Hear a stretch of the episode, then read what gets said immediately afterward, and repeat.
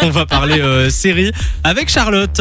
Mais tout à fait, parce que ça y est, c'est la dernière chronique série de l'année 2021. Alors ne vous inquiétez pas, je vous ai quand même prévu une petite news qu'on aura l'occasion d'aborder. On Mais inquiet. j'avais envie euh, eh bien, de retracer un peu euh, cette année 2021.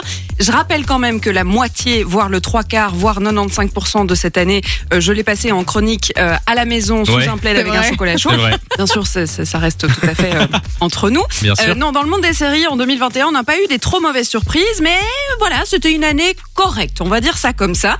On a commencé euh, méga fort parce que euh, on a commencé avec Lupin. C'était au tout, Ah oui. tout, Ouais. tout début de l'année. Rappelez-vous. Carton plein. Carton plein, tout à fait. D'ailleurs, ça a tellement bien marché qu'ils se sont dit, bah, on va pas leur donner tous les épisodes d'un coup, ça serait beaucoup trop facile, évidemment. Donc, on a eu deux, deux couches hein, en 2021.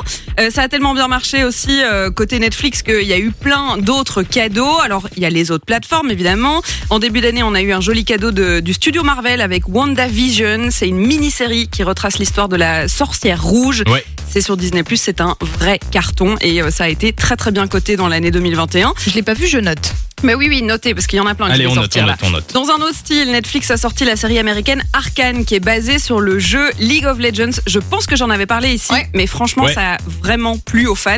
Alors qu'il y avait, un- ils étaient tous sceptiques, hein, je crois, mais euh, ça a vraiment plu aux fans. Il y avait Squid Game, évidemment, on peut pas l'oublier, ça a tellement marqué qu'on va avoir du Squid Game à tous les déguisements de Halloween des dix prochaines années. Côté clair. nouveauté, on a eu aussi des séries documentaires. Dernier exemple sur Amazon Prime quand même. Euh, ne le dites euh, pas, non, non ne, pas du tout. ne- ne montre, ne montre ça à personne, c'est ça Ne montre ça à personne. Tout le monde en a parlé, donc personne n'a lu le titre. La preuve, j'arrive pas à le retenir. Donc définitivement. Après, on a eu aussi des prolongations. Et ça, on aime bien. Quand il y a une série Ouais. qui marche vraiment bien et qu'on a envie d'avoir la suite, ça fait plaisir. Je sais que vous aimez particulièrement le Morning Show euh, sur euh, Ah ouais. Amazon Prime. On a eu Non, même- sur Apple TV+. sur Apple TV+, tu as bien raison. Tout à fait. Voilà, voilà. Euh, on a eu côté Netflix Sex Education qui a fait un carton plein. Il y a Ouais. eu la deuxième saison You qui a fait un flop total. Il y a eu la Casa des Euh, là, on peut pas l'oublier non plus.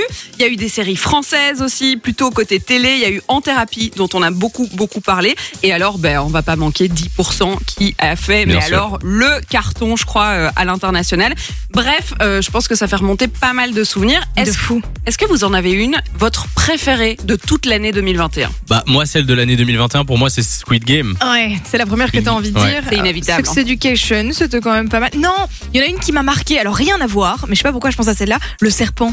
Ah oui Ah ouais. Je l'ai trouvé très marquante. C'est pas la celle-là. meilleure, mais c'est vrai qu'elle Ah, mais était. genre, elle je l'ai elle- oubliée. Elle Non, était mais- pas mal. Oh, oui, elle était incroyable. Mais Oh, c'est vrai je- qu'on a oublié. Comment ça se fait qu'on a- J'ai l'impression que ça fait deux ans que Mais ça je ça suis ça là pour sorti. ça, les amis. Tout à fait. Simon, c'est quoi ta préférée? Alors, euh, bah, déjà, moi, 2021, c'est l'année où j'ai commencé à regarder des séries. Avant, je ne regardais pas. Ça, c'est grâce à grâce à Charlotte. et euh, j'ai beaucoup aimé Sex Education aussi. Et puis euh, Lock and Key, euh, que Samy et Lou m'ont beaucoup, beaucoup forcé à regarder. Finalement, euh, j'y suis arrivé. Enfin, ça, c'est vraiment une victoire, tu vois. Mais On franchement, a bien fait de mettre la pression. Le forcing, les gars, le forcing. franchement. Ça marche. Euh, Qu'est-ce que je voulais dire? Est-ce que tout le monde a regardé la Casa des Papels, la dernière partie Ah, ou pas? Non, non, non. Alors chute. Alors à Parce la que fin. Non.